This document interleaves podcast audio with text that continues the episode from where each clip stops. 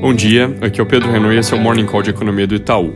Começando a semana com mais PMIs, depois de mais uma leitura forte de indústria na semana passada, saíram os dados finais dos PMIs de serviços da zona do euro, que também vieram bem positivos, com alta de 55,2 para 58,3 pontos, fazendo com que o agregado dos dois setores fique no maior nível desde 2006, em 57,1 pontos. Já no Reino Unido, o dado de serviço de junho teve leve queda, isso é a mesma coisa que aconteceu com o dado de indústria da semana passada, mas vindo de níveis bastante elevados, com uma recuperação que na verdade começou antes por lá do que no continente. O PMI final de serviço da China também veio com queda, recuo expressivo de 55 para 50 pontos, repetindo o desempenho da indústria na semana passada. Mas como eu já mencionei, parte dessa queda deve ter a ver com os novos mini surtos em algumas regiões importantes para a economia, então tende a ser temporária, mas de qualquer forma é um recuo importante. Juntando com a indústria, o PMI composto, então, serviço e indústria na China,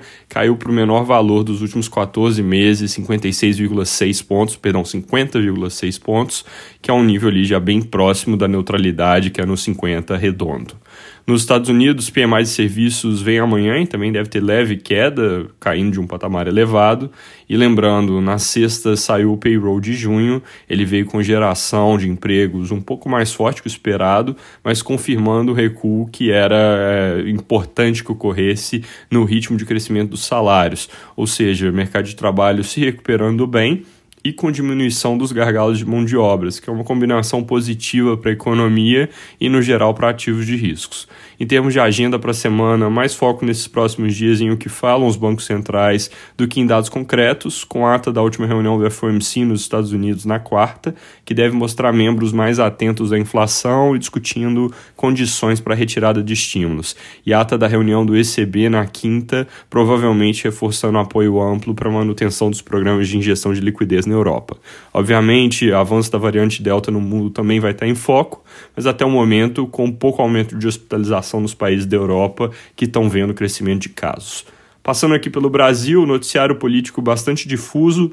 talvez com destaque para a abertura de inquérito da PGR para investigar a prevaricação do presidente Bolsonaro no cargo, algo que aconteceu na sexta, mas que já tem jornais do fim de semana e, por exemplo, a Folha de hoje, é, recheados da perspectiva de que a acusação é frágil e que não há provas documentais, então que a tendência deve ser arquivamento sem grandes consequências. Em termos de dados, a semana tem agenda concentrada na quarta e quinta-feira, com divulgação do IGPDI de junho, que deve reforçar a desaceleração que já apareceu no IGPM, vendas no varejo de maio, que devem vir com alta forte disseminada, produção de veículos de junho, que é um indicador antecedente importante para a produção industrial, tudo isso na quarta-feira, e aí na quinta o IPCA de junho, que deve acelerar de 8,1% para 8,4% na leitura em 12 meses, chegando já bem próximo do pico que a gente espera ocorrer em julho, agosto, em torno dos 8,6%. É isso por hoje, bom dia e boa semana.